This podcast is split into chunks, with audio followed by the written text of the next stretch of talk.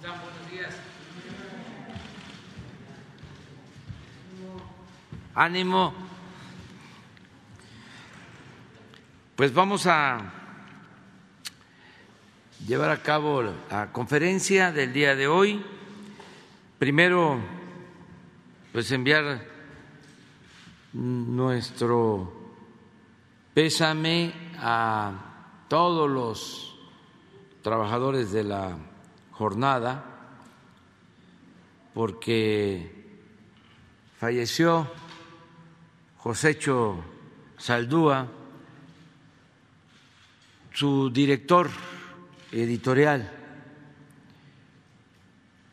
Conocí a Josécho hace varios años, estuvo, y ahí lo conocí, de corresponsal en Nicaragua, y en una ocasión acompañé al ingeniero Cárdenas a una visita a Managua, y ahí estaba Josécho de corresponsal, y luego ya en la Ciudad de México fue eh, periodista y directivo de la jornada. Nuestro abrazo, nuestro pésame a todos los jornaleros, a Carmen Lira, directora de la jornada, que era además su eh, gran amiga. Entonces, un abrazo a Carmen y a todos, desde luego a sus familiares. Eso es lo que quería transmitir.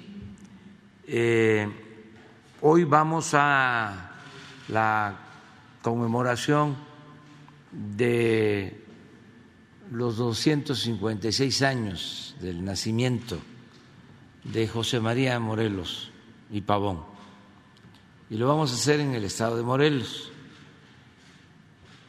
Cuando gobernaba el presidente Juárez, se crearon dos estados, dos entidades federativas, el estado de Hidalgo y el estado de Morelos, de lo que era el territorio del estado de México. Si no me falla la memoria, fue en 1869. Se creó el estado de Hidalgo y el estado de Morelos.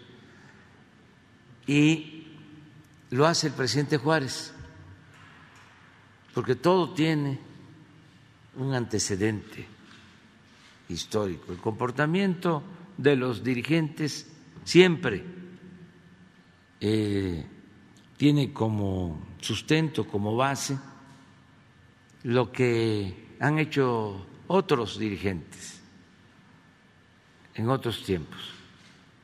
Y Juárez era eh, simpatizante era admirador de Hidalgo y de Morelos. Juárez usaba mucho la frase de Hidalgo, según la cual los pueblos que quieren ser libres lo serán. Quien quiera ser libre lo será. Esa era una frase de Hidalgo que usaba mucho el presidente Juárez. Entonces vamos hoy a estar en Jojutla, en Morelos, para eh, conmemorar el nacimiento de el siervo de la nación, José María Morelos y Pau. Y eh, luego eh, tenemos otras actividades. Mañana ya quedamos, es la conferencia en Cuernavaca, desde muy temprano, y vamos a iniciar toda una gira que concluye hasta el martes en Veracruz. Vamos a visitar Morelos, Puebla, Tlaxcala, Hidalgo y Veracruz. Esa es la gira del largo fin de semana. Quedamos eh, pendientes con tres compañeros que no pudieron, son cinco, pero aquí tengo tres. Andalucía, está. Luego Ricardo Sevilla, Demián Duarte, faltan dos. ¿Eh? Ah, bueno. Vamos con Andalucía.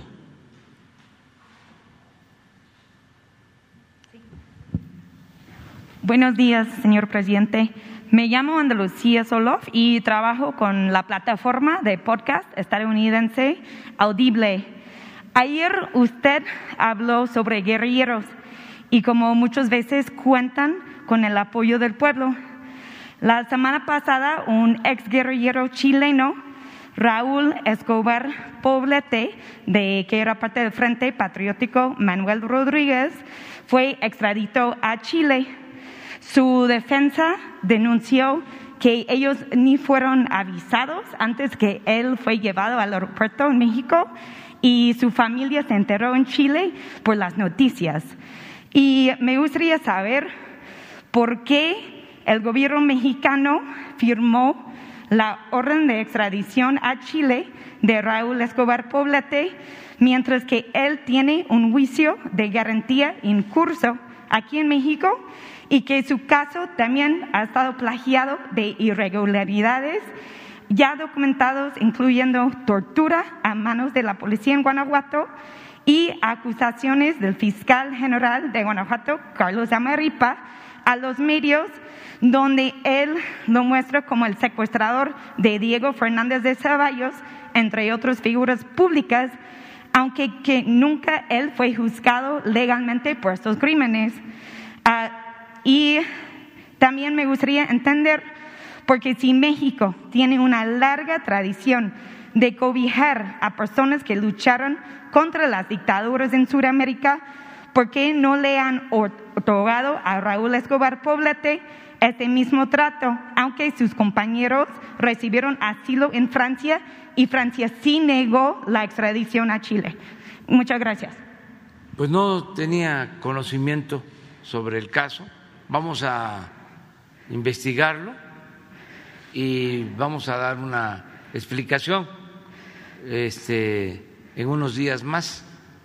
Voy a pedirle al secretario de Relaciones Exteriores, Marcelo Ebrat, que nos informe sobre este caso, si te parece. Sí, muchas gracias. Sí, quise venir cuando él vino, pero fue difícil coordinar por, las fechas en, en, estas semanas con los viajes.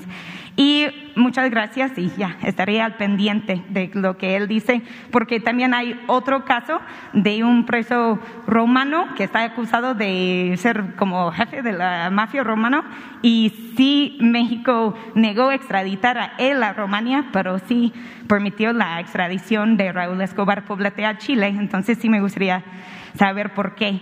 Y mi segunda pregunta es sobre el caso Ayotzinapa y hace pocos días salió una investigación en el Universal sobre ah, los testimonios de los militares y la mayoría de los testimonios cuando pidieron tener acceso a estos testimonios están en negro. O sea, hay páginas donde solo hay tres palabras que dice no sé cómo, etcétera. O sea, que no. Ah, y tengo entendido que usted, desde que empezó su administración, ha, dicho que es muy importante esclarecer el caso de los 43. Entonces me gustaría saber si han reconocido y más que nada los padres exigen saber qué fue realmente el papel del ejército en la desaparición de los 43 estudiantes, por qué están negando el acceso de la información sobre los testimonios de los soldados esta noche.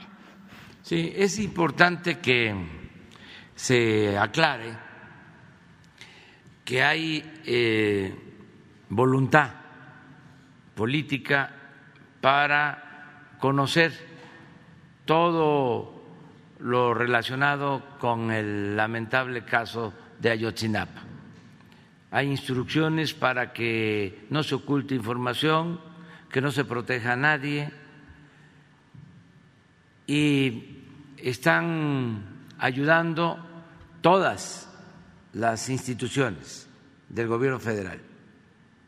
Está ayudando la Secretaría de la Defensa, entregando toda la documentación, eh, los archivos, los eh, investigadores están teniendo acceso. No este, conozco esos documentos, conozco otros este, ten cuidado porque si tomas como referencia, como fuente al universal, este, puedes eh, eh, caer en desinformación. Pero muéstrame los documentos. Sí, pero yo también te puedo mostrar otros documentos. Pues como periodista me gustaría tener acceso a esos documentos. Que, este, que te los entregue Alejandro Encinas, porque no tenemos nada que ocultar. El que nada debe, nada teme. Y nosotros lo que buscamos es eh, saber dónde están los jóvenes y es nuestro compromiso con los padres. Y desde luego que eh, los conservadores, los que no nos ven con buenos ojos, quisieran que fracasáramos y que no pudiéramos cumplir el compromiso que tenemos con los padres, las madres de los jóvenes de Ayotzinapa, pero estamos trabajando todos los días y no hay impunidad para nadie. Ya no es el tiempo de antes cuando este, se protegía a eh, políticos, a militares, ya no, es otro México, es otra realidad. Ya no es el tiempo en que el Universal eh, callaba y obedecía. Sí, porque de hecho en la administración anterior, este mismo periodista Silver Mesa Ah, investigó todo el expediente que sí fue hecho público, todos los miles de páginas. Y él en esta investigación preguntó si antes hicieron público este expediente, porque ahora no se pueden ver los testimonios de los militares, porque hay menos transparencia. Entonces, si estos documentos del expediente, cualquier periodista podemos conseguirlo en línea. Pero estos testimonios no están en el expediente. Entonces, me gustaría saber que, bueno, que usted me dice que sí van a ser públicos y que se, no van a ser todos en negros, porque sí vi los documentos y todo está en negro, así que no se puede leer. Entonces, espero que sí que esta ah, transparencia existe y que sí podemos leer estos testimonios de los militares que estuvieron presentes en Iguala esta noche. Sí, toda la información. Y este, lo han solicitado los de la comisión que está haciendo la investigación, la comisión de especialistas internacionales, y se les ha entregado toda la información y están eh, revisando archivos y documentos y se están encontrando eh, testimonios muy importantes para la investigación eso antes no se permitía. Eh, por eso eh, te puedo decir con seguridad de que se tienen todos los documentos y se ha ido avanzando. Y vamos a seguir avanzando. Ok, gracias, porque sí tengo entendido que sí han publicado y han avanzado y yo he asistido a varias conferencias de prensa y he seguido mucho el caso, pero tengo entendido que en específico los testimonios de los militares son los que aún están ocultos. Pues no. sí. En específico te digo que no. Bueno, está bien. Este, la Secretaría de la Defensa está entregando toda la información. Ok, muchas gracias. Pues daré seguimiento buscando estos documentos y que sean así legibles, porque ahora no son. Muchas gracias. Sí, cómo no. Vamos con Ricardo Sevilla.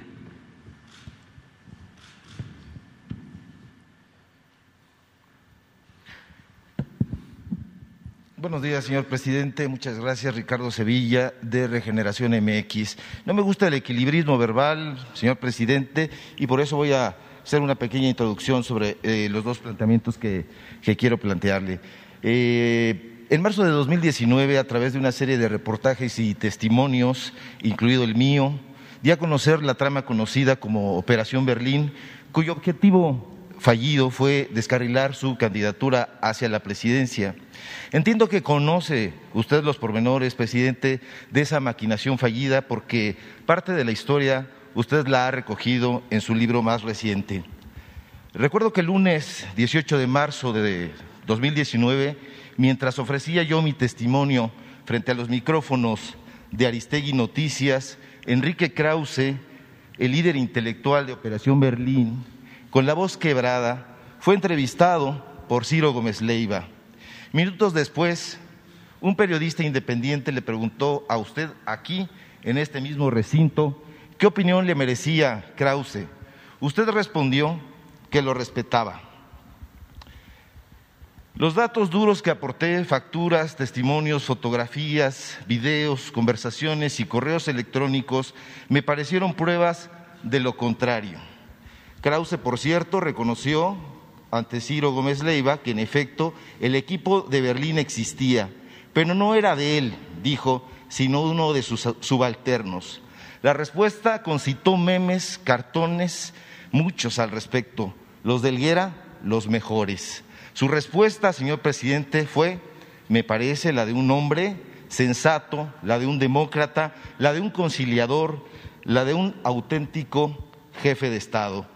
Pero no podemos decir lo mismo sobre la respuesta de Krause, quien al ver descubierto sus ardides golpistas, lejos de ofrecer disculpas y enmendar el camino, redobló sus ataques contra usted, contra el gobierno, contra su familia y peor aún, contra el pueblo bueno, le dicen burlonamente al grueso de la población mexicana. Que el dueño y director de Letras Libres haya pedido al gobierno estadounidense intervenir en los asuntos de México, que haya celebrado contratos, o mejor dicho, contubernios con el INE, con el Tribunal Electoral del Poder Judicial de la Federación. Usted mismo presentó aquí contratos que así lo comprueban, para desbarrancar a los candidatos afines a la Cuarta Transformación, entre otras muchas vilezas, son, por supuesto, historias que usted conoce de sobra. Señor presidente, usted ha exhibido aquí la sevicia de la derecha corporativista. Nosotros en Regeneración MX, que nos sentimos deudores de periodistas históricos y emblemáticos como Ricardo y Enrique Flores Magón, Leona Vicario y Juana Belén Gutiérrez de Mendoza, también hemos hecho lo propio. La prensa se regula con la prensa, ha dicho usted, y en Regeneración MX coincidimos. Desde hace tiempo hemos presentado reportajes de investigación donde continuamos dando a conocer la corrupción que se anida en el corazón del neoliberalismo. El financiamiento millonario de mexicanos contra la corrupción y la impunidad que recibió de parte de la USAID los más de 160 millones de, de pesos que el PRIAN dio a Gael García Bernal y Diego Luna. Hace un par de días, la miseria de un sujeto, un sarcástico doctor, un becario del CONACID, que se robó el busto del poeta Ramón López Velarde o mandó robarse para defender los intereses de una oscura fundación, ha recibido recursos millonarios públicos por difundir el legado del poeta zacatecano, entre comillas, y sustituirlo por una cabeza de mono, ahí están las imágenes en el reportaje, solo para boicotear los festejos de los gobiernos federal y de la Ciudad de México son tan solo algunos de los muchos reportajes que hemos dado a conocer. Mi, primera pregunta, sin ir más lejos, ¿por qué personajes como Amparo Casar, Ricardo Rafael, Leonardo Curcio, Sergio Aguayo, así como tantos otros enemigos y calumniadores de este gobierno, reacios a la transformación y varios de ellos aliados estratégicos de Claudio X González, siguen enquistados, por ejemplo, en el canal 11. Hay tan solo, por hablar eh, de un caso, un programa que lleva 22 años al aire, primer plano. ¿Por qué, por otra parte, hay programas en el canal 22 eh, que llevan 18 años al aire? ¿Por qué el pueblo de México sigue viendo los mismos rostros, escuchando las mismas voces, los mismos análisis sobados y recalcitrantes y en todo caso tendenciosos, excluyentes, neoliberales y adversos a la transformación en beneficio del pueblo? ¿Por qué, señor presidente, si estos señores, estas señoras ya tienen el apoyo de los fideicomisos? ¿Por qué si tienen ya el sueldo? hasta las nubes, por cierto, de los medios de comunicación, estos que usted ha exhibido, continúan en los espacios que podrían estar siendo ocupados por esa nueva generación de autores, de escritoras, de escritores que usted mismo ha reconocido aquí, Beatriz Aldaco y otras voces, y por qué no se le da oportunidad a esas nuevas generaciones. ¿No es el momento ideal de renovar y de refrescar los espacios de información y periodismo, señor presidente? Es mi pregunta. Mire, eh, estamos viviendo tiempos interesantes. Yo podría decir que momentos estelares en la historia de nuestro país en cuanto a que existe un buen debate político. Eh, está al descubierto el que existen cuando menos dos grandes corrientes de pensamiento en México, como ha sido históricamente, el pensamiento liberal y el pensamiento conservador, que son las principales corrientes del pensamiento. Hemos eh, hablado ya en otros momentos en que pues al conservadurismo se le puede añadir eh, el fascismo, el militarismo, se le puede añadir también el neoliberalismo y al liberalismo se le puede añadir el comunismo, el socialismo, lo que suelen tachar de populismo. Lo cierto es que son dos grandes corrientes en la historia de México y en la historia del mundo, con esos añadidos. Entonces en México ahora eh, se están expresando estas dos maneras de pensar y de ser. Y eso es muy importante porque es un debate muy interesante. Durante el periodo neoliberal el largo periodo neoliberal que concluye a finales del 18, del 2018, se eh, ocultó el pensamiento conservador y hubo mucha simulación. Se le llegó a denominar neoliberalismo, se habló la vez pasada comentábamos de eso, de cambios estructurales, cuando en la ciencia social lo estructural es lo profundo, es decir, cambios profundos que son equivalentes o sinónimos de revolución. Cuando se estudia la ciencia social, se habla de reforma y se habla de revolución. Y hubo un momento en que se cuestionaba a los reformistas, porque se tenía que ser revolucionario.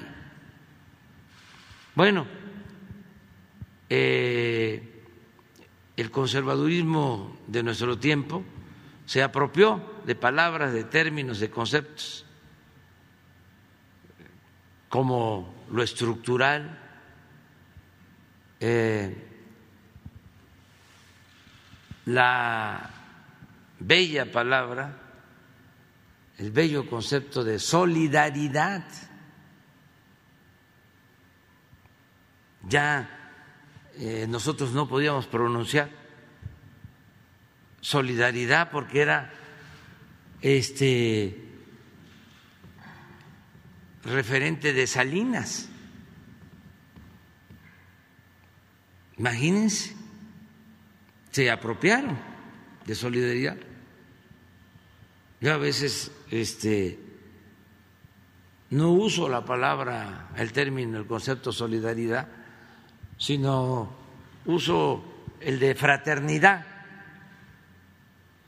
que es en esencia lo mismo, libertad, igualdad, fraternidad. Bueno, ahora ya no hay esa simulación,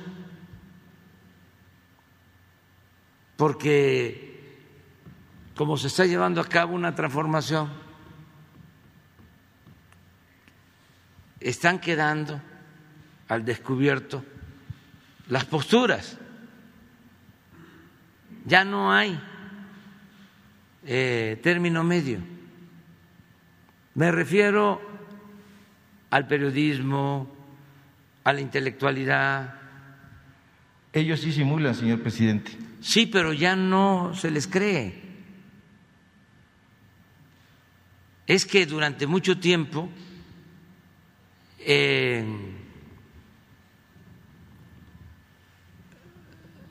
se refugiaron en lo que crearon como sociedad civil, que antes era pueblo. Ellos se autonombraron como miembros de la sociedad civil o se declararon independientes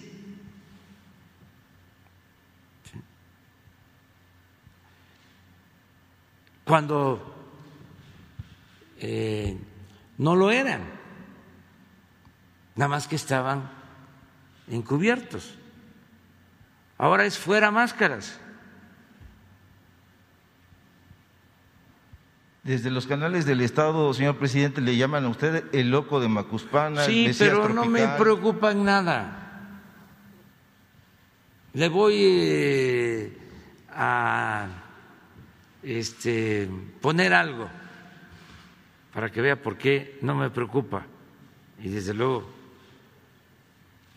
no me puedo comparar porque ese es un hombre inmenso, un gigante, el cura Hidalgo. ¿Por qué no pones un fragmento de mi discurso del día 16 sobre los insultos a Hidalgo, lo que le decían. Pero no solo a Hidalgo, a Morelos, a Juárez.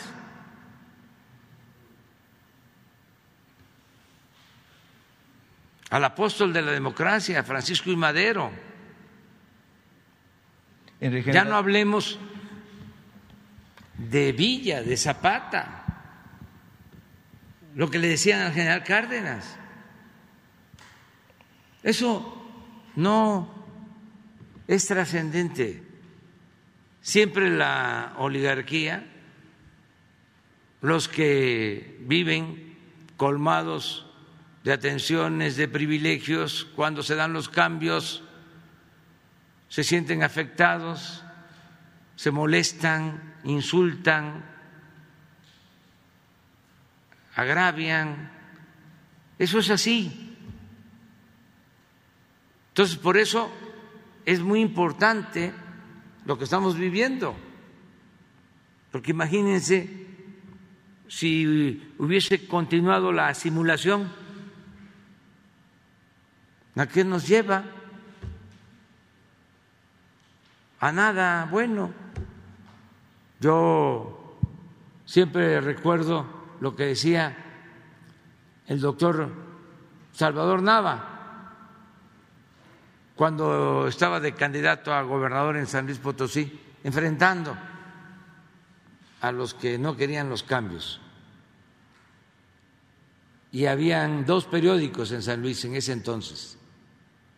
Uno abiertamente eh, a favor del régimen, abiertamente, y otro, porque eso se puso de moda en el periodo neoliberal,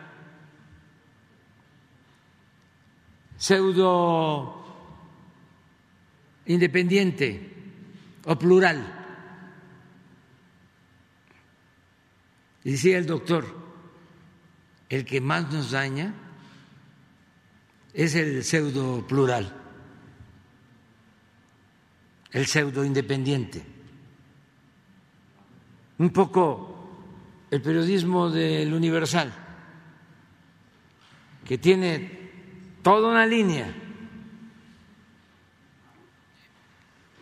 oficialista en aquellos tiempos ahora opositora, pero no dejan de tener uno, dos, tres escritores eh, consecuentes. Siempre, desde luego, está uno de los mejores caricaturistas de nuestro tiempo, Delio Flores, porque tampoco pueden este, descararse por completo, ¿no? Esa simulación ya no funciona. Miren lo que le decía. Esto lo recoge Paco Ignacio y él mismo en su libro dice que cuando terminó de escribir, otro investigador había hecho lo mismo y había encontrado más insultos. O sea que se quedó corto. Pero miren cómo le decían, endurecida alma, escolástico sombrío, monstruo taimado, corazón fementido, rencoroso, padre de gentes feroces, cura sila, entrañas sin entrañas, villano, hipócrita, refinado, tirano de tu tierra, señor sentibrizador, Pachá, máximo, locura.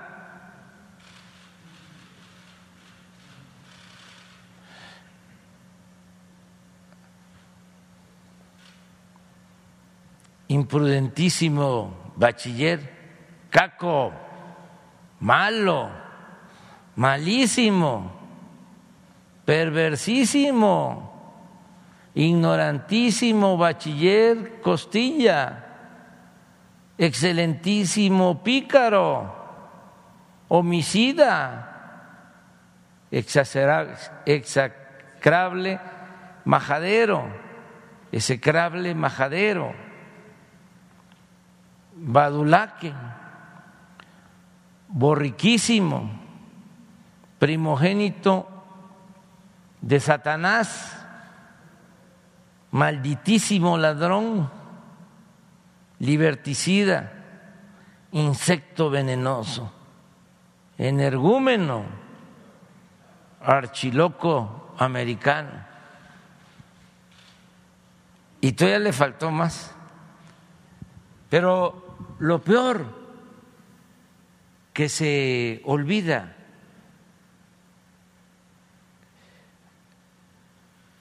lo fusilan al padre de nuestra patria. Esa es en Chihuahua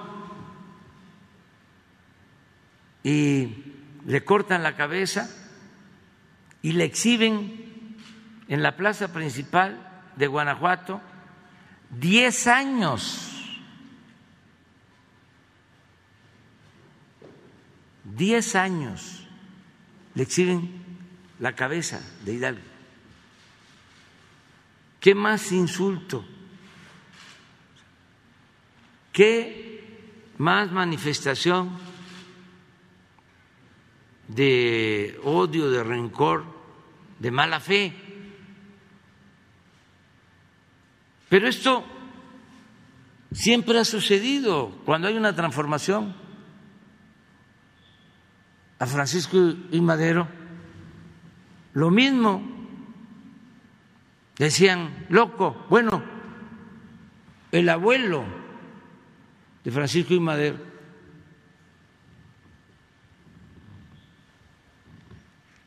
¿cómo se llamaba?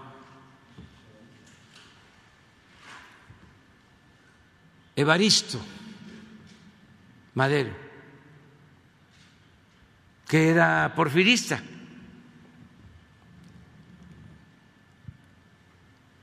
Creo que llegó a ser gobernador de Coahuila. Le escribe a Porfirio Díaz y le dice, estamos muy apenados con usted, porque este mi nieto está mal, muy mal.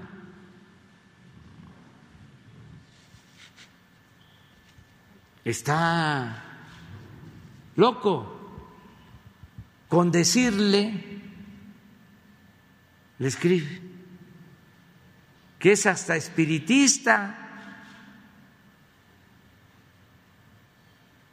como que eso era una gran ofensa, era un crimen, cuando las ideas espíritas en ese entonces eran ideas de avanzada. Entonces, ahora estamos en un proceso de transformación, hay quienes no están de acuerdo que tienen un pensamiento conservador, que están en contra de nosotros. Afortunadamente, no son la mayoría del pueblo. Esto ha quedado demostrado pues en la elección del 18 y acaba de haber otra elección y el bloque conservador no tuvo mayoría. Eso no quiere decir que no existan y que no tengan poder, sobre todo poder económico. Y antes tenían las dos cosas, poder económico y poder político. Aquí mandaban. Por eso eh, hay esta inconformidad, pero también hay que agradecer y hay que felicitarnos todos porque estamos resolviendo nuestras diferencias de manera pacífica. Es que las tres transformaciones anteriores se hicieron mediante las armas, con violencia. Y ahora estamos llevando a cabo la cuarta transformación de la vida pública de México sin violencia. Y es un cambio profundo, igual que el de la independencia, igual que el de la reforma, igual que el de la revolución, porque estamos arrancando de raíz el régimen de corrupción. Y realmente no ha pasado nada grave. Y claro, pues que hay manifestaciones en contra, y eso es natural porque también queremos el cambio por la vía democrática. No podemos este, quitarle el micrófono o los espacios en radio, en televisión, a quienes no están a favor de la transformación. Eso sería autoritarismo. No lo hemos hecho y no lo vamos a hacer. Al contrario, nos interesa que haya debate, porque como decía Juárez, sostenemos que el triunfo de la reacción es moralmente imposible. ¿Cómo van a triunfar quienes se dedican a robar? Se le puede engañar al pueblo un tiempo, una vez, dos veces, pero no se le puede engañar toda la vida. La gente ya despertó.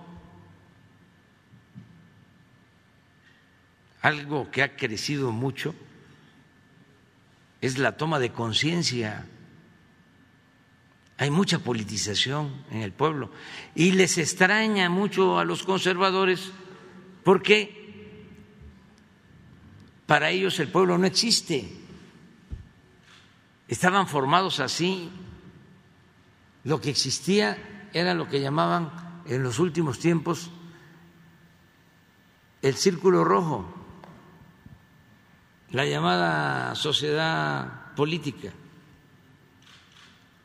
Y el pueblo no era tomado en cuenta, no existía. Y ahora el pueblo es el protagonista principal de esta historia. Y es al pueblo al que se le está entregando el dinero que se ha rescatado de todo el saqueo que se llevaba a cabo durante el periodo neoliberal. Entonces, por eso es todo un cambio. Ayer fuimos a inaugurar tres sucursales del Banco del Bienestar.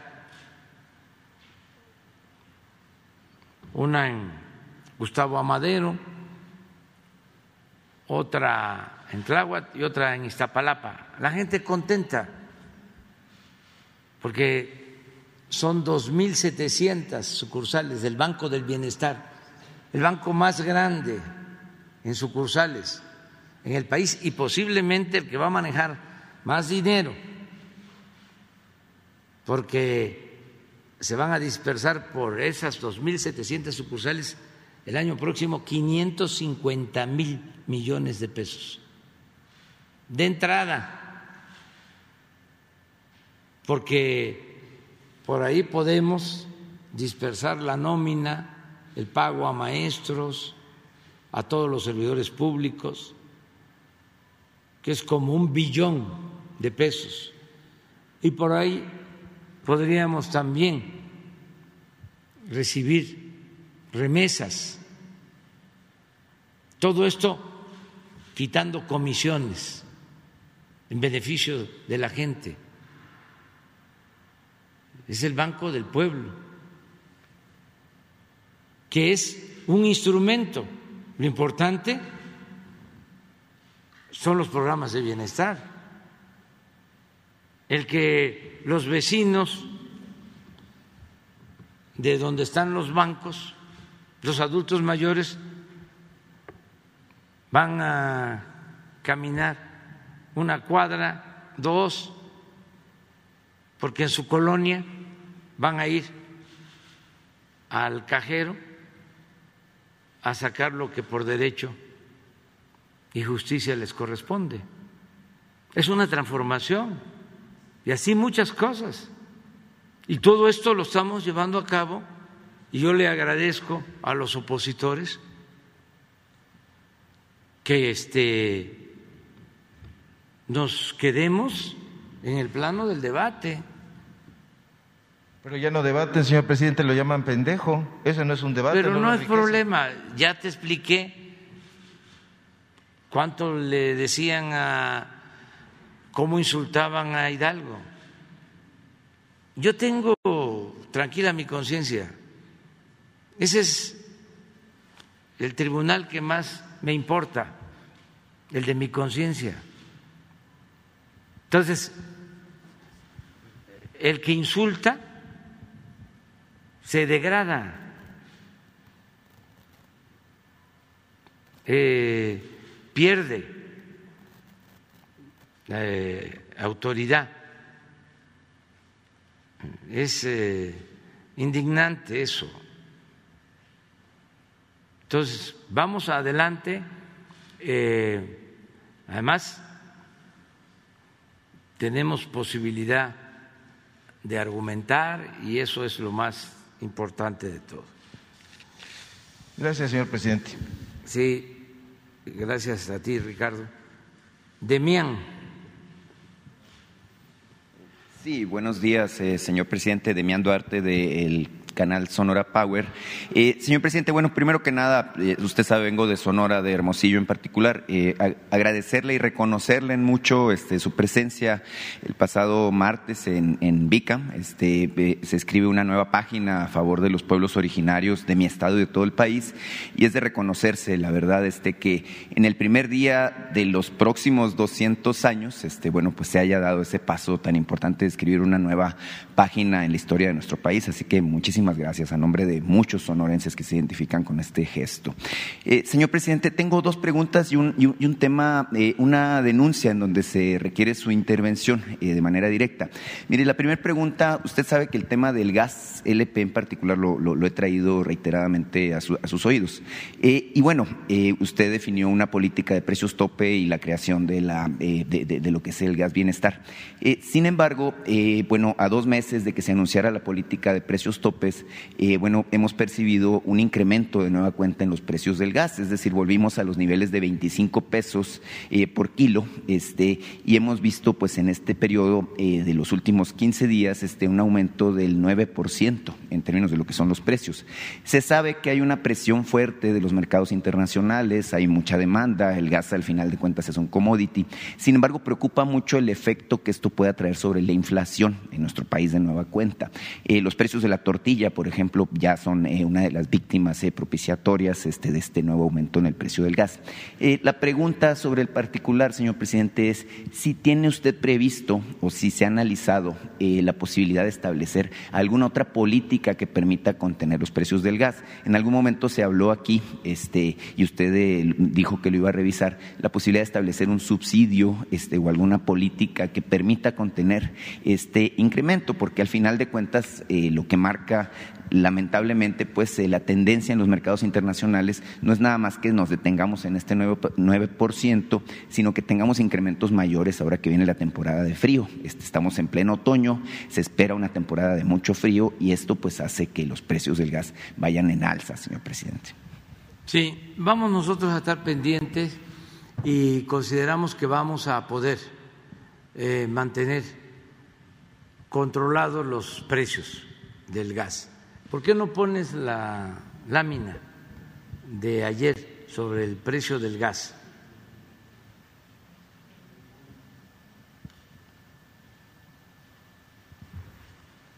Ha funcionado lo de el precio máximo y está ayudando también lo de eh, el gas bienestar. Este es el comportamiento.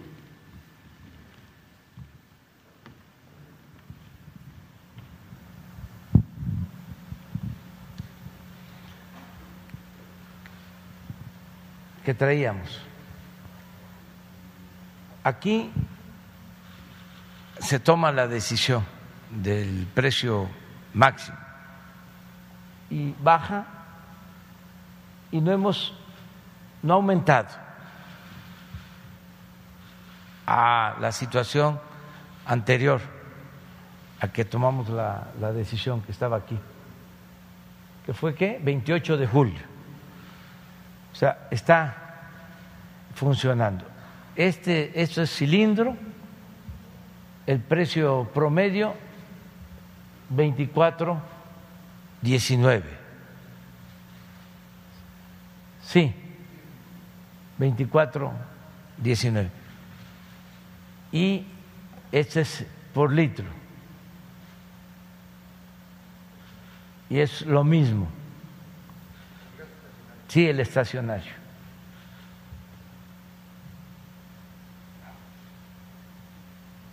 El gas estacionario, sí. Y lo mismo.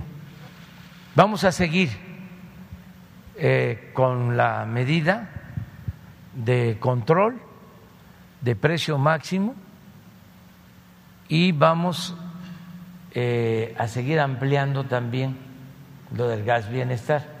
Esas son las medidas. Eh, y consideramos que vamos a, a poder mantener el control en el caso del gas. Claro, en este aspecto, señor presidente, eh, es, natural que la presencia de gas bienestar ayuda, este, la competencia ayuda. Hay una situación este, que es lamentable y es que la Comisión Reguladora de Energía tiene 18 meses este, cerrada, es decir, sin aceptar trámites ni hacer acuerdos. Y bueno, muchas empresas este, eh, que se dedican a la comercialización de gas LP tienen una serie de trámites pendientes. Creo que el mismo gas bienestar es víctima de alguna manera de este cierre de la Comisión Reguladora de Energía. Señor presidente, ¿habría una posibilidad de que su gobierno intervenga para, que, esta comisión en particular abra sus puertas, dé curso a los trámites, precisamente para propiciar este ánimo de competencia? Sí, mire, eh, todas estas eh, comisiones se crearon a partir de la llamada reforma energética. Como no les dio tiempo de consumar toda la política privatizadora, quedaron estas comisiones y pues no todos eran eh, pro neoliberalismo eh, y algunos eh, ya no quisieron continuar. Entonces nos tocó a nosotros, porque es mi facultad, enviar al Senado nombramientos para que se integraran por completo las comisiones. Y la gente que está en estas comisiones son gentes eh, de respeto, gente honesta. Hay que ver qué es lo que está sucediendo, pero yo tengo confianza en que ellos están actuando bien. Ellos fueron los que tomaron la decisión del precio máximo si hubiesen estado los anteriores, no la toman porque eh, estas comisiones estaban al servicio de los distribuidores y en algunos casos monopolios que lo controlaban todo y eran los que mandaban. Esto sucedía en todo el gobierno en las empresas eléctricas, en Pemex,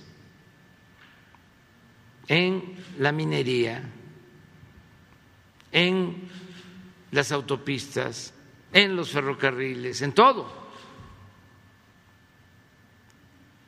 Tenían las grandes corporaciones a sus eh, empleados en los puestos del gobierno. Los funcionarios eran eh, seguidores o eh, subordinados de las empresas. Eso ya no existe.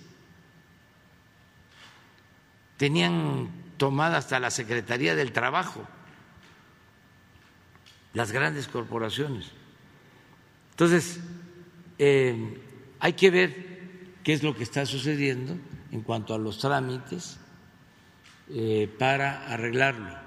Seguramente ya nos están escuchando los de las comisiones y ellos tendrán una explicación sobre esto.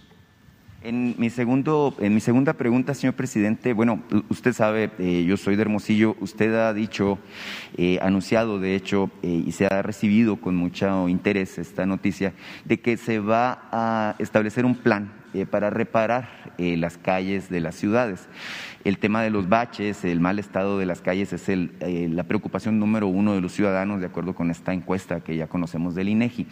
Hermosillo es la capital del bache, esta es la ciudad que tiene más dañadas sus calles y además, eh, bueno, eh, digamos, parecemos bipolares en Hermosillo porque cuando no llueve nos quejamos y cuando llueve mucho también.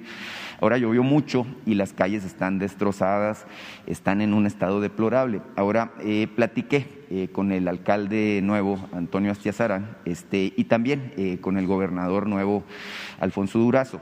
Ellos dos están de acuerdo en invertir eh, bueno, recursos públicos, este, recursos propios tanto del municipio de Hermosillo como del estado de Sonora en la reparación de las calles. Hay un diagnóstico que habla de que Hermosillo necesita de 6 mil eh, millones de pesos aproximadamente para lograr reparar las calles. El presupuesto del municipio es de 4 mil 500 millones de pesos al año, es, decir, es una situación muy crítica. La pregunta sobre el particular, señor presidente, es qué está dispuesto su gobierno a hacer para apoyar a Alfonso Durazo y Antonio Astiazarán para lograr reparar eh, las calles de Hermosillo, que es un anhelo de décadas de veras de los hermosillenses. Sí, vamos a buscar la forma, nada más que va a depender de la disponibilidad de recursos. Y en todo caso va a ser una inversión tripartita. Tiene que aportar el gobierno municipal, desde luego, el gobierno del Estado y el gobierno federal. Y tenemos que eh, establecer un buen mecanismo de evaluación, porque no queremos eh, transferir recursos que no se ocupen en, eh, en este caso, en la reparación de las calles, eh, porque tiene que ir etiquetado y tenemos que este, ver los precios, porque tú me dices seis mil millones yo digo, es muchísimo. Depende, claro, si se le va a entregar a las empresas constructoras que cobran tres, cuatro veces más, pues entonces sí son seis mil. Pero si se hace este, bien y ahorrando y sin corrupción, nos puede salir en mil. Hay muchos ejemplos sobre esto. Entonces, el cambio es ya no seguir con el mismo mecanismo de, haber licitamos y a veces hasta se simula para dar el contrato a una empresa que ayudó en la campaña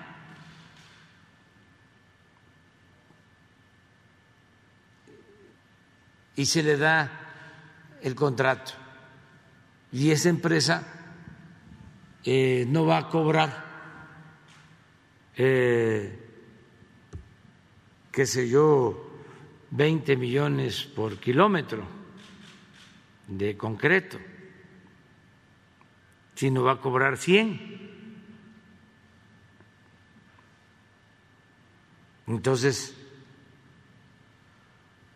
con 10 kilómetros son mil eh, millones. En cambio, este, podría salir en 100 o en 200. Eso es lo que tenemos que ver. El mejor ejemplo es el caso de lo que transferimos de fondo a las autoridades de usos y costumbres de Oaxaca para hacer los caminos. Ahí se les envía el dinero, hasta les sobra y lo devuelven, porque hay honestidad, pero no lo podemos hacer desgraciadamente con todos los gobiernos municipales. Inclusive, una de las cosas que tienen que ver los nuevos gobernadores, y es una recomendación, es que el dinero que se les transfiere, que por derecho les corresponde, el dinero que va a los municipios, tiene que utilizarse para obras en beneficio de la gente, porque muchas veces se utiliza para gastos administrativos, para compra de vehículos de lujo, para tener asesores, para tener eh, pues gastos innecesarios para ejercer el presupuesto sin beneficiar a la gente. Entonces, todos tenemos que hacer un esfuerzo. Entonces, sí, el programa, pero no es, a ver, eh, mándennos más dinero. Eh, de acuerdo a la ley de coordinación fiscal, de lo que se recauda, un porcentaje va a los estados y a los municipios. Está reglamentado. Y nosotros no les eh, dejamos de entregar esos fondos. Nunca. Y lo que hacemos es ayudar con recursos adicionales, pero no se justifica, no es justo de que el gobierno federal esté ahorrando y que los gobiernos estatales, municipales estén en jauja. Me refiero gastando en cosas superfluas,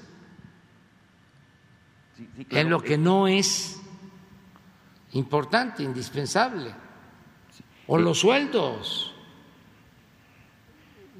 no solo de presidentes municipales, regidores y viáticos y este otros gastos. Todos tenemos que hacer un esfuerzo. No puede haber gobierno rico con pueblo pobre. Eh, afortunadamente, en el caso de Sonora, pues ya se decidió cancelar una serie de bonos este, y unas eh, situaciones este, por eh, iniciativa del el gobernador Durazo. Este tema de las calles de Hermosillo y la infraestructura ya está en el escritorio del secretario de Desarrollo Urbano, Territorial y Urbano, Román Meyer. Este, y bueno, pues naturalmente que él está haciendo una evaluación también de los alcances y los costos. Es simplemente, bueno, estamos en, en Hermosillo de veras muy afectados. Este, dicen que eh, son las calles de la suerte, pues uno tiene suerte si no cae en un bache, ¿no? Este, de manera cotidiana, y son baches muy profundos, la verdad, parecen barrancas. Eh, señor presidente, solo para eh, dejarle ya pues, a otros compañeros, hay una situación este, con uno de los diputados federales de Sonora, en este caso el diputado del Distrito 1, Manuel Valdenebro, este, quien logró reelegirse, de hecho es diputado de su partido. Él es además dirigente sindical del Sindicato de Trabajadores del IMSS. Eh, nada más que él, después de que se sumó a su movimiento, eh, ha sido víctima de una serie de venganzas este, y situaciones al, interior del sindicato. Le cancelaron su, toma de nota eh, con una serie de ilegalidades y también le cancelaron su licencia sindical en el IMSS. él ha dado durante estos tres años, pues todas las vueltas, se ha tocado todas las puertas que haya que tocar y no ha logrado conseguirlo. Y por eso es que yo le traigo este documento, este que si me permite se lo entrego a Leticia Ramírez, donde hay un resumen de las situaciones, porque lo que está eh, buscando es reintegrarse a la dirigencia y que se le reintegre, válgame pues su licencia que tiene en el IMSS, eh, porque pues él, eh, él representa 17 mil trabajadores en San Luis Río Colorado y en toda Baja California Norte, este, que están en estos momentos pues sin representación. Entonces es por eso que se pide su intervención, señor presidente. Sí, para Luisa María, alcalde. De acuerdo. Vamos, ah, ya terminamos, pero quedó pendiente el compañero. Y quedó otro. Eran cinco. Ah, es que me dijiste que ya habían declinado. Sí.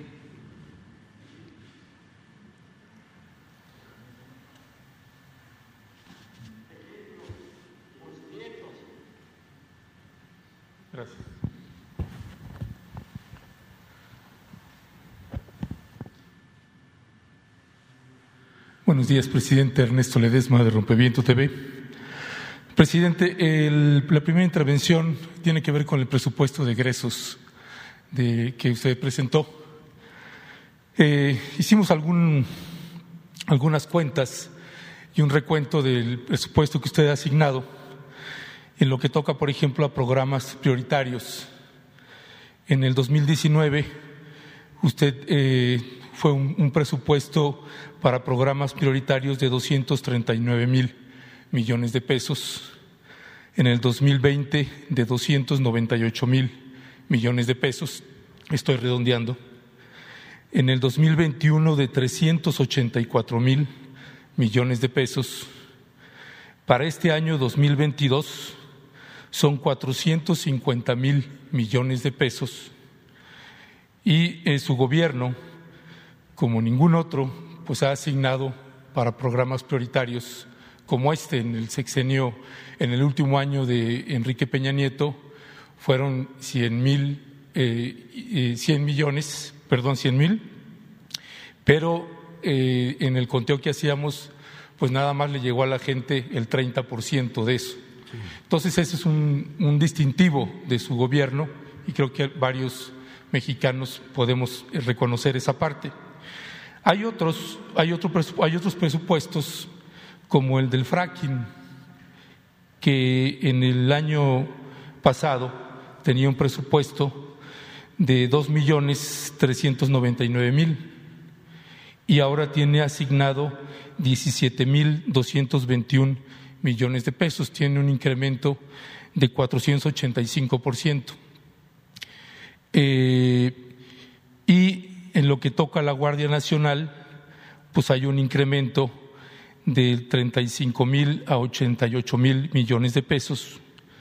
Y yo me quiero detener en el presupuesto asignado a la Subsecretaría de Derechos Humanos y a la Comisión Nacional de Búsqueda, que ahí los incrementos pues son del 5.8% para la Subsecretaría de Derechos Humanos y para la Comisión Nacional de Búsqueda de 3.8, es decir, subió de 720 millones a 747. La tasa inflacionaria que ustedes están presentando es para este 2022 es de 4.1.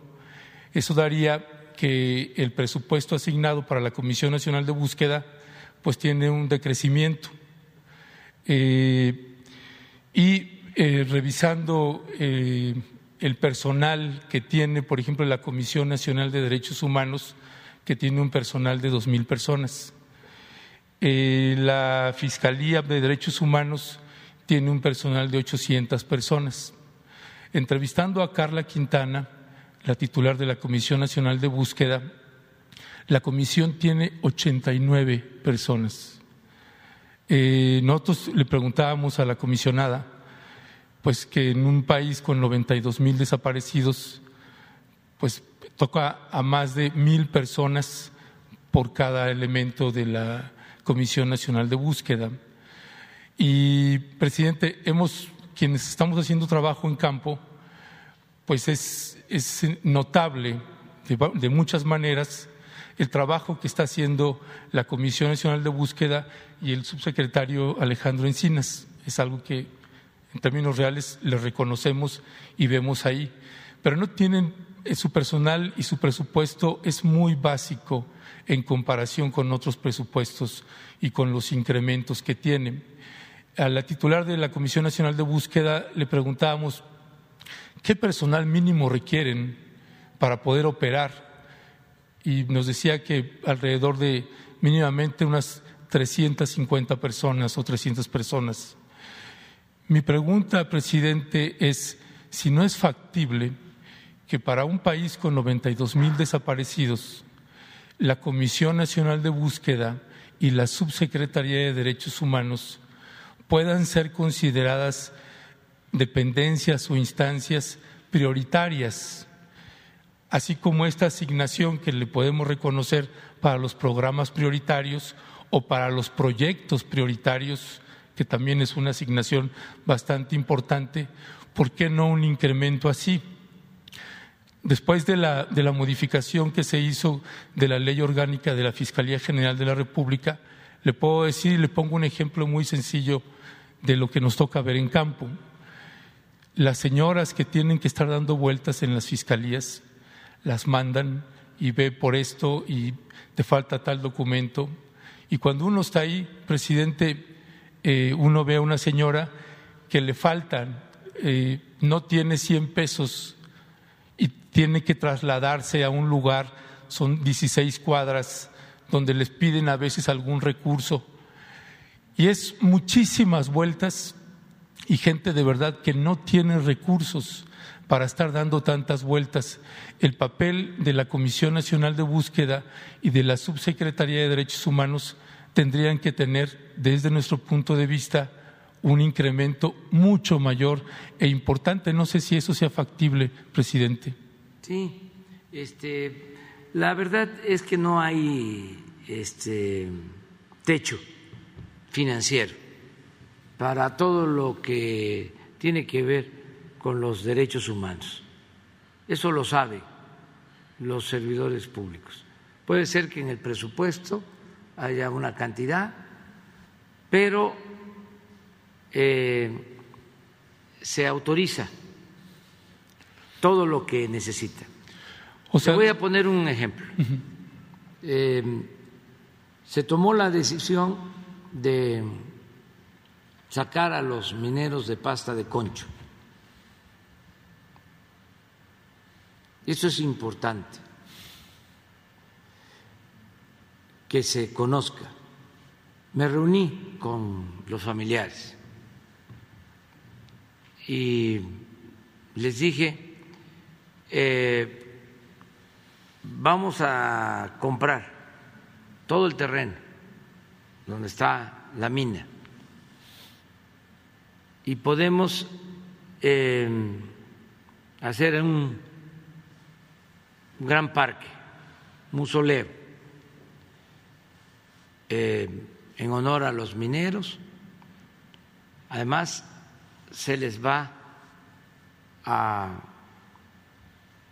entregar lo que les corresponde de indemnización, de reparación del daño. Vamos a construirles viviendas y vamos también a llevar a cabo un programa de desarrollo en eh, el pueblo. Eh,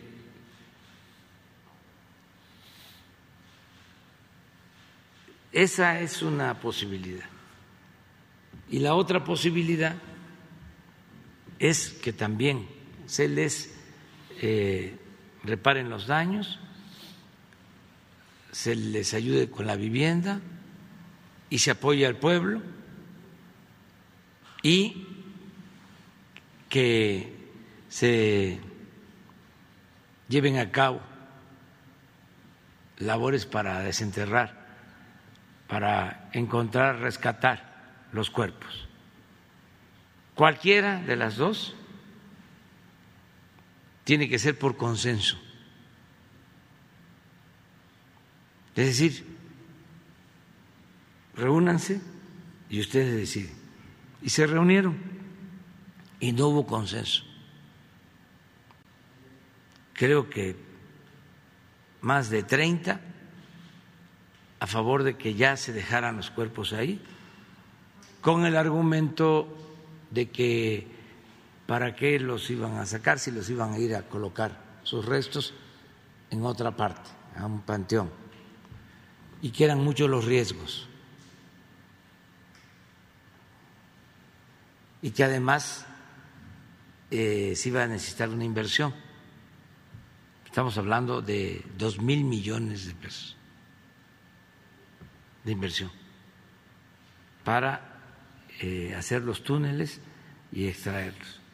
Pero 10 o 15, no tengo el dato exacto, dijeron no, nosotros queremos los cuerpos. Y tomamos esa decisión. Y estamos invirtiendo, haciendo los túneles para sacar los cuerpos. Nos va a llevar eh, dos años y medio, porque estamos apurándonos. Ya se les pagó la indemnización, ya se repararon los daños, ya estamos trabajando en las obras sociales. Entonces, esto no está en el presupuesto.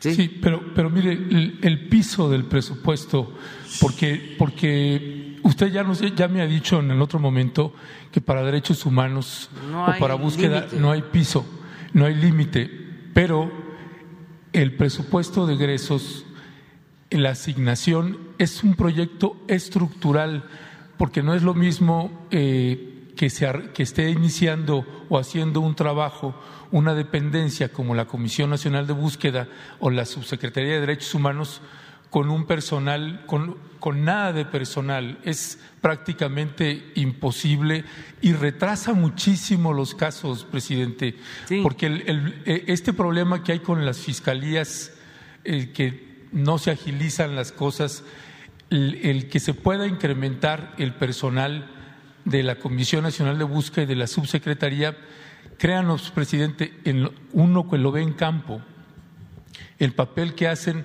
es fundamental, pero no tienen nada de personal. Sí, pero que lo presenten, dile a Carla que mm. lo presente. Nada más que también te informe que en todas las búsquedas que se están haciendo, que no se hacían antes, ¿eh? Eso también hay que tomarlo en cuenta. Es una labor importantísima. Pues en toda la búsqueda ayudan cientos y hasta miles de personas, servidores públicos. Que te mm. comente. O sea, ellos pueden ser la dirección. Es un poco lo de la protección civil si se analiza este, en términos de presupuesto, pues puede decir lo que comentaban nuestros adversarios, ¿no? Si ya no hay Fonden, ya no hay apoyo a damnificados. Pues no, no existe el Fonden porque era un barril sin fondo, un aparato burocrático improductivo con mucha corrupción, pero lo que estamos destinando a damnificados ahora es muchísimo. Ahora voy el fin de semana precisamente a ver a damnificados en Hidalgo, en Veracruz, en Puebla.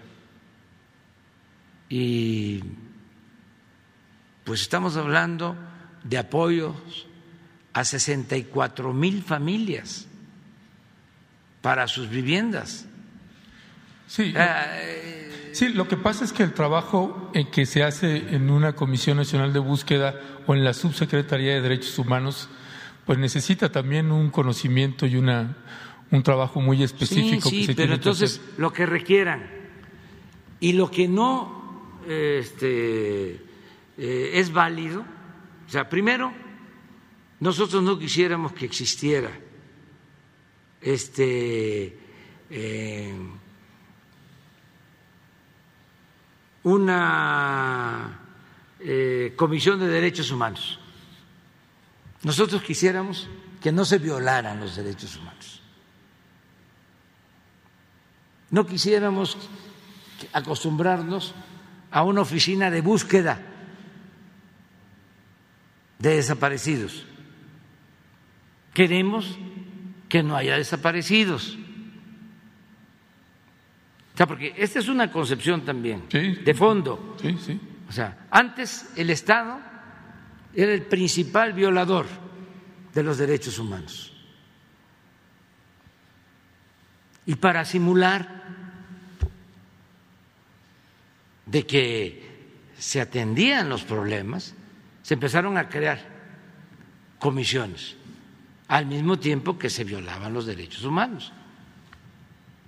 Entonces nosotros lo que queremos es que el Estado ya no eh, viole derechos humanos y que no tengamos todos estos organismos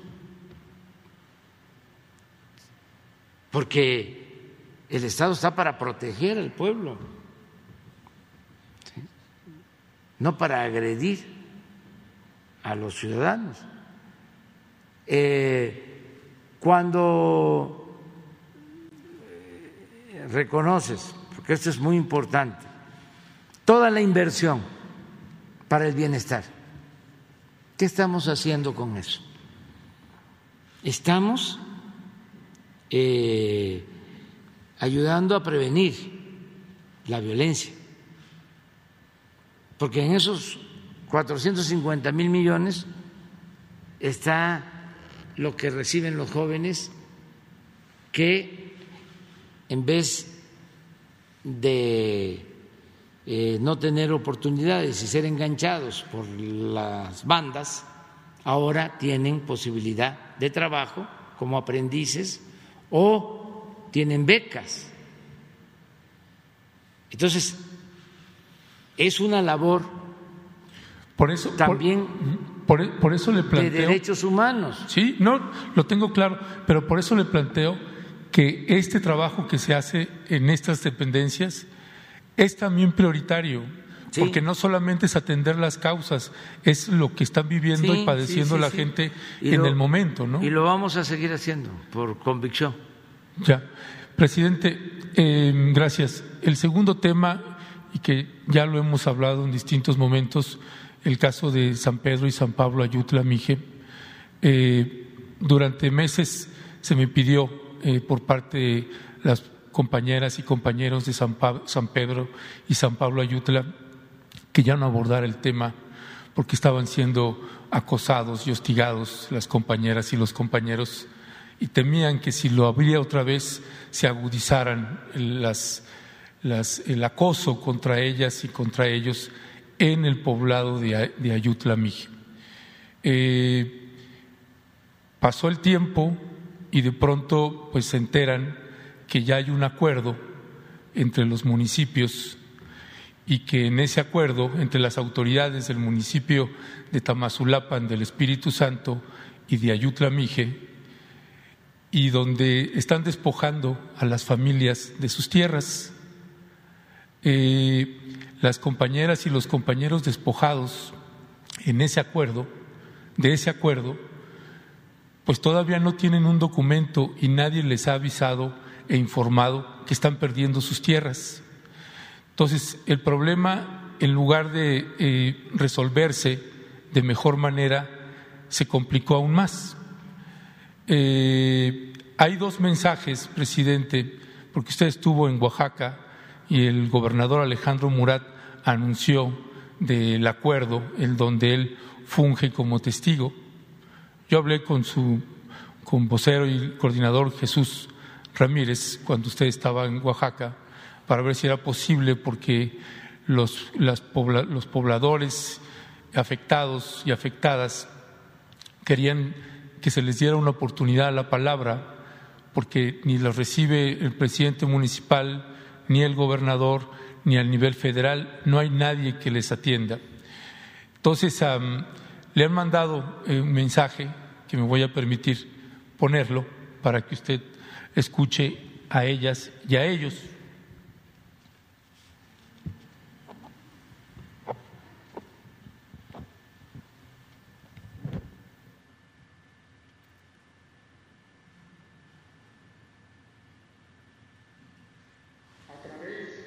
De nuestros padres, de nuestros abuelos, que tanto se preocuparon y que nosotros estamos siguiendo el ejemplo, los nietos, los bisnietos, nos sentimos abandonados, desesperados,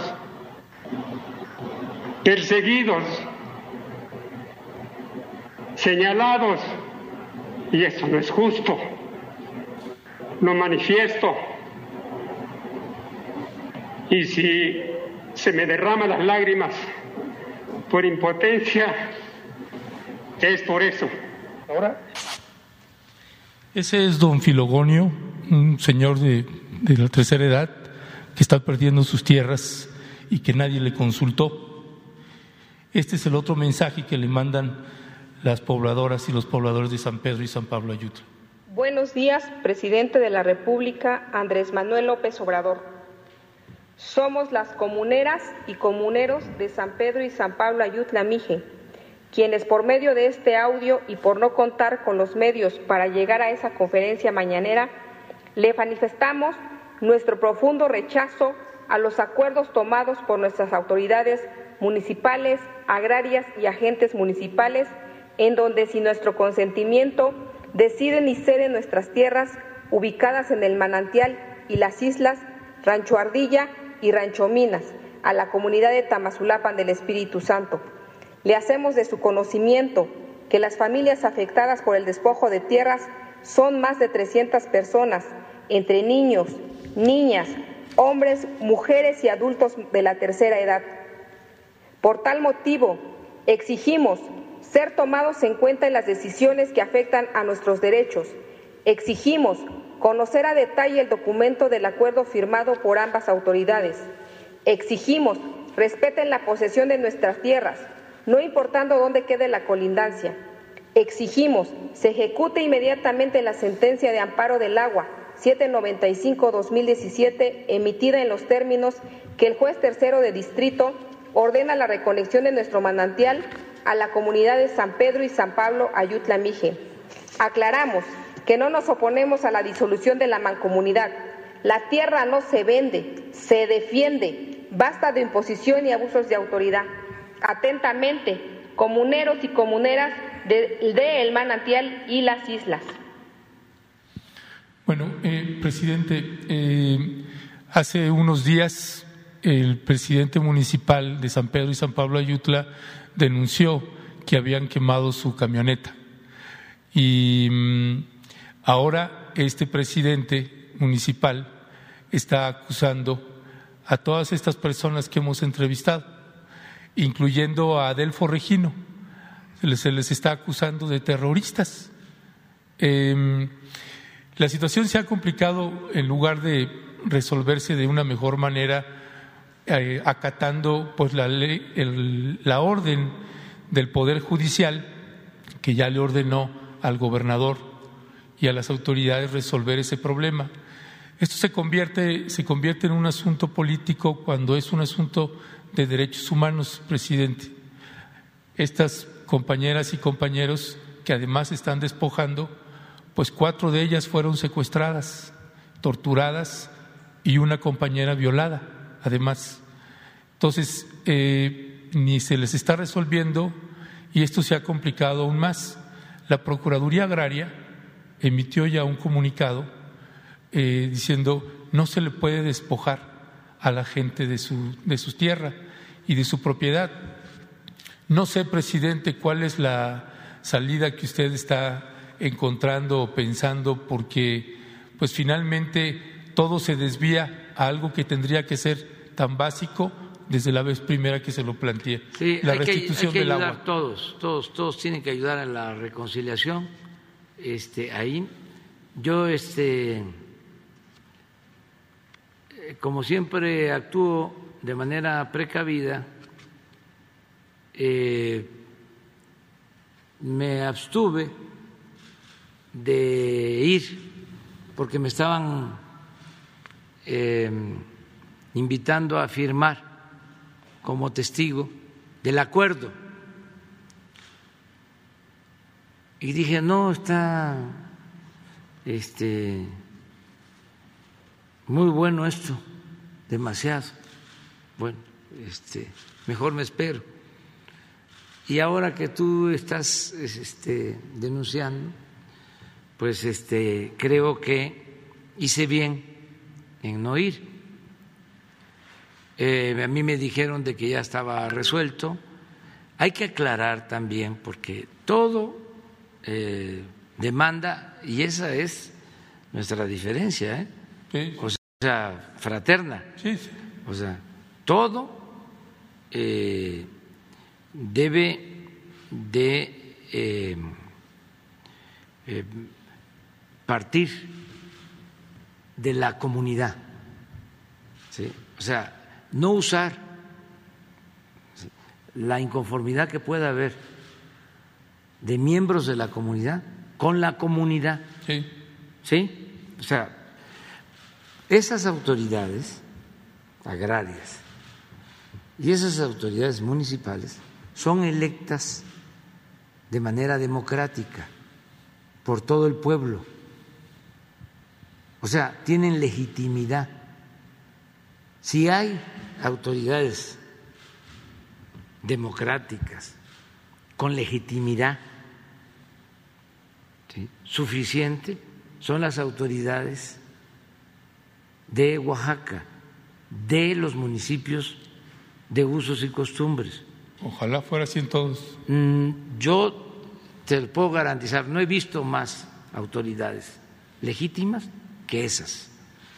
Duran, creo que un año, cuando mucho dos, y todos dan servicio y se eligen en una asamblea general. Entonces, cuando las autoridades de estos pueblos hacen acuerdos, ¿sí? se supone que traen el respaldo de la mayoría, si no es de que de todos los miembros de una comunidad. Ese es parte Sí. del problema. Sí, hay un grupo ¿Se, acuerda cuando me Sí. habló de la carta? Sí. Esa carta, bueno, resultó que la carta no estaba no, la- no era la firma del presidente municipal. Ese es un, ese es un dato. Dos, presidente, en incluso el cabildo, cuando llegué allá, no sabían de la carta, se enteraron una noche antes. Por eso, pero es una cuestión ¿sí? de que este, se plantea ya con las autoridades y aún este, si no hay consenso y hay un grupo inconforme, pues hay que tratar de buscar el acuerdo con el grupo inconforme. Lo que yo quiero nada más subrayar es que estoy casi seguro ¿sí? no es absoluto, de que la mayoría de la gente respalda a las autoridades. De la cabecera, ok. Sí, sí, la mayoría. Y que este grupo que se siente afectado en sus intereses son los que no están conformes. Bueno, las autoridades de los dos pueblos, de los dos municipios, tú mismo lo acabas de señalar, autoridades agrarias y autoridades administrativas llegan a este acuerdo. ¿Sí? Y el grupo inconforme dice, no, nos están despojando, están violando nuestros derechos. O sea, eso es el planteamiento en lo general. Entonces, lo que hay que buscar es que haya un acuerdo entre todos. A mí lo que me informó el gobernador, ahora que fui, es de que ya habían logrado el acuerdo, porque antes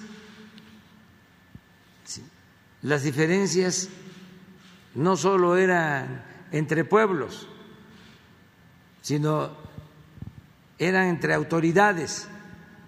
O sea, diferencias como las hay en Oaxaca y en todos lados, este, entre los pueblos, por eh, límites, eh, por problemas agrarios, por problemas del agua, muchos asuntos pendientes eh, en Oaxaca y en otras partes.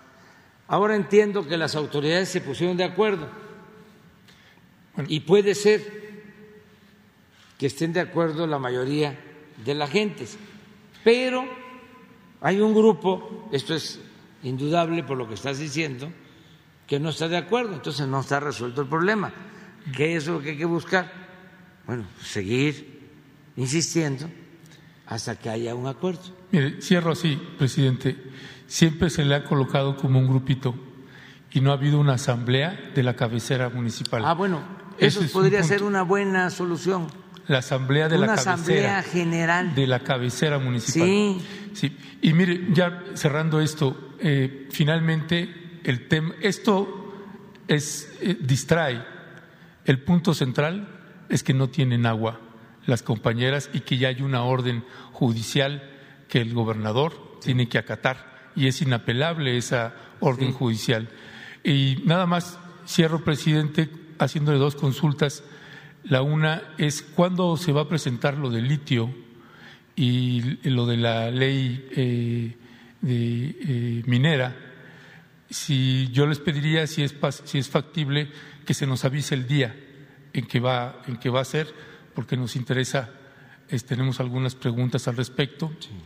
Y dos, quisiera también saber un poco el criterio para la asignación de preguntas que usted hace a nosotros, los periodistas, porque este es el sexto día que vengo, presidente, y ha habido un periodista, por ejemplo, que le ha dado la palabra tres, en tres ocasiones en estos seis días, o al de TV Azteca, que viene un día y se le da la palabra. Yo entiendo que, no somos una televisora poderosa, pero sí, que es machuchón y, le da la palabra pero estamos hablando de temas prioritarios y nos parece injusto esa parte.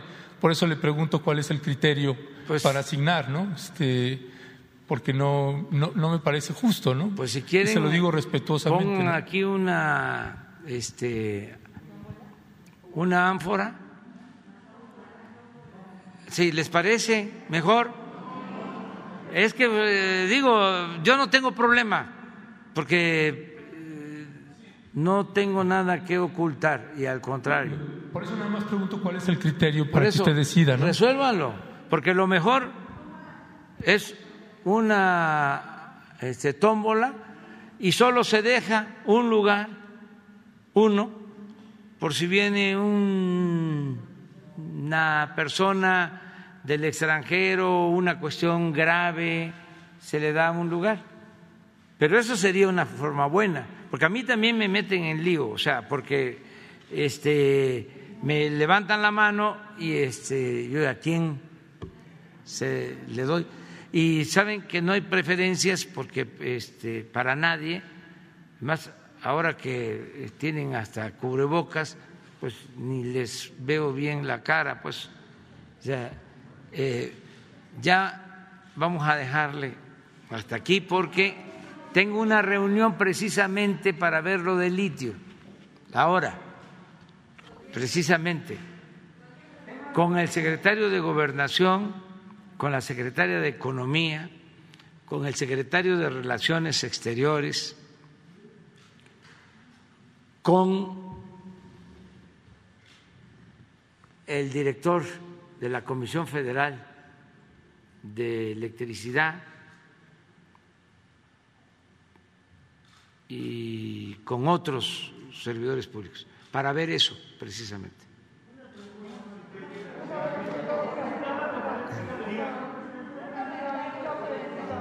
Ya nos vemos, nos vemos ya. Un abrazo cariñoso. Nos vemos. Que la pasen.